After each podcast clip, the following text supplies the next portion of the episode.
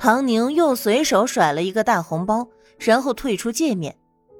哪怕坐上高管位置了，老板的红包抢的还是很开心，更多的是在揣摩小唐总的意图。难道方一之失宠了？不会吧，原来方一之不知道多不给小唐总面子，不还是越来越风光？顶峰一哥的位置可不要太舒服。小唐总有什么资源，都大把大把的往他身上砸，怎么会就这么轻易的失宠呢？是不是小唐总要给方一之一个警告？对，这么想就对了。毕竟方一之这一次是真的把小唐总给惹狠了，当众是一点面子都不给。各个聪明过头的高管，在经过了一番头脑风暴之后，还是暂时觉得要观望。小唐总和爱宠之间的事儿，分分合合，好好坏坏的，可不能波及到他们。等到派对结束，这群男女已经喝了不知道多少，一个个的花了妆，在山间放声高歌。这山里就算有妖精，也得被吓死。唐宁帮忙扶着他们回到房间，出来倒水的时候碰见申思文。真是一群小疯子。申思文也跟着他去冰箱里拿了瓶水，无奈的叹气摇头。年轻人嘛，有的玩就玩，挺好的。唐宁老气横秋的模样让申思文有点不习惯。你才多大，早点休息吧，明天不是要走？嗯，你也是。唐宁抬脚上了楼梯，又听见他在身后说：“对了，你穿紫色很好看。”谢谢。唐宁头也没有回，径直回到自己房间。映入眼帘的便是一个还没打开的盒子，里面是一套衣服，和苏小小的风格差不多的那种。唐宁立刻就明白了。这才是苏小小给他订的衣服，那他身上穿着的……想起刚才申思文那莫名其妙的话，是他放在其他女人身上，或许会头脑风暴一下。他为什么送我衣服？为什么夸我漂亮？他是不是对我有意思？而唐宁呢？他学了半天的公式，累了，睡觉。至于他为什么，那是他的事。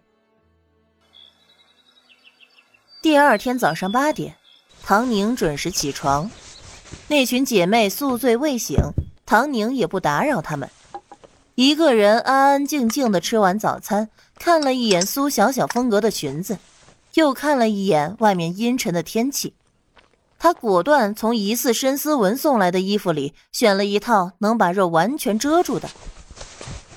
给苏小小留了言，拿起手机和车钥匙就出发了。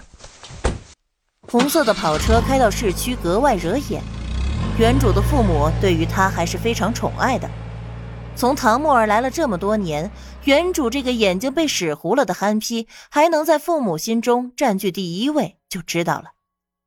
正想着，唐母的电话就来了：“乖囡啊，你醒了没呀？”“嗯，妈咪。”我已经吃过早餐，快到公司了。这都快十点了，唐母上来就问他醒了没，就好像知道他昨晚睡得很晚一样。难道是有人多嘴告状？这样啊，你记得按时吃早餐，妈咪很开心。唐母是真的很爱她的女儿，唐宁扮演好女儿也十分的上道。脸上没什么表情，可是语气很轻松随和。怎么这么问啊，妈咪？我可是时时刻刻的把你和爸爸的话记在心里的。这不是莫儿那孩子太关心你了，一大早就打来电话，说你昨天晚上好像是和一大堆人玩到很晚。果然，唐宁熟练的打着方向盘。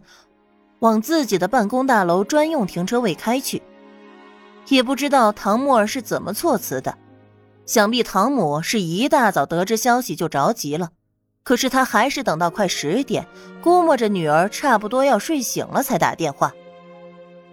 是吗？没有很晚，就是和小小、思文他们几个老朋友，好长时间都没聚了，就聊得晚了一些。怎么？昨晚木儿打电话问过我，我都和他说过的呀。谁知道？可能那孩子也是太担心了吧。话是这么说，木还是觉得唐木儿有点小题大做。听那语气，还以为唐宁是在外面乱来呢。唐宁停好车，看了一眼后视镜里的那张脸，这还真是让人有嫉妒的资格呢。类似这种事，唐沫儿应该做过不止一次吧。这么多年，原主和她亲如姐妹，同情她摊上了这样拖后腿的父母，总是照顾她，给她关系人脉，帮她解决事情。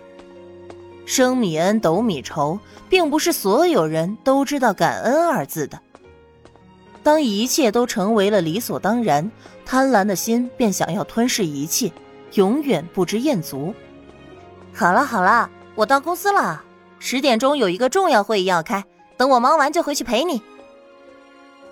好的，不要太忙啊，工作多的话就交给手下人做，妈咪的乖女儿，只要开开心心的就好了。唐母挂了电话，只觉得骄傲，他的女儿真是太有事业心了，明明也不需要做什么，只需要享受好她的大好人生就可以了。可是他偏偏要帮着父母分担，还真是让人甜蜜的烦恼呢。这么一对比，一点点小事就说的夸张的唐沫儿，未免太有点无事生非告状的嫌疑。但是唐沫儿毕竟在唐家这么多年，一点点的瑕疵并不能代表什么。唐母也只是觉得沫儿这孩子还不够稳重，以后得多教教。否则，出去做什么事情都会得罪人的。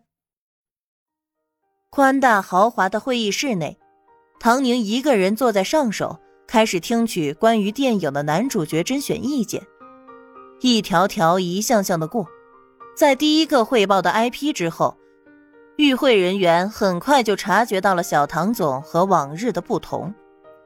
今天的小唐总是冷的，公事公办的，完全没有情面可言。接下来的很快就打起精神，等到甄选男主角方案定下来之后，唐宁又开始点名，正是他昨天文档上那些漏洞存在的负责人。热爱的要重新甄选男主角了，会议开得大张旗鼓，底下有消息灵通的，自然也得到了消息，传到了方逸之耳朵里。但这个时候他是不屑的，又是哪个嫉妒他的造谣呢？可是，当他的经纪人都一脸惊慌的找到他时，不由得他不信。唐宁，他明明亲口答应的，